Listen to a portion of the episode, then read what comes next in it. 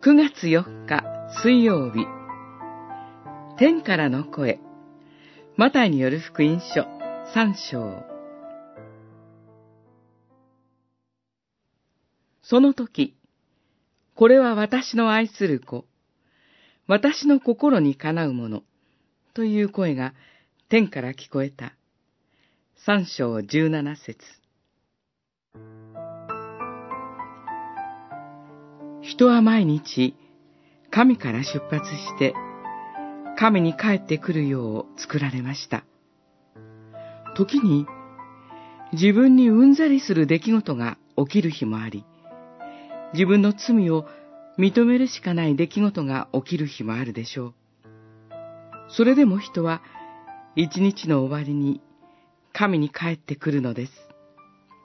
そして寝る前に必ず聞かなければならない天からの声があることを思い出すのです。あなたは私の愛する子、私の心にかなうもの。その日、何が起きても、主にある人はこの声を聞きながら眠りにつくのです。神の愛に包まれて眠り、新しい朝を神の愛の中で迎えるのです。神の愛の中でその日を終え、神の愛の中で一日を歩み始めるのです。そこから新しい一日が始まります。その一日とは、一、神に自分を捧げて歩む。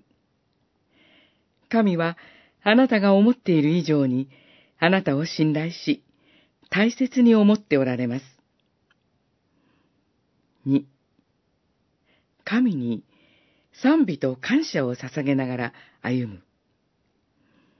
ハーバード大学とエール大学の共同研究によると、歌うことは長生きの秘訣に通じ、脳を活性化させ、ストレス減少にも役立つそうです。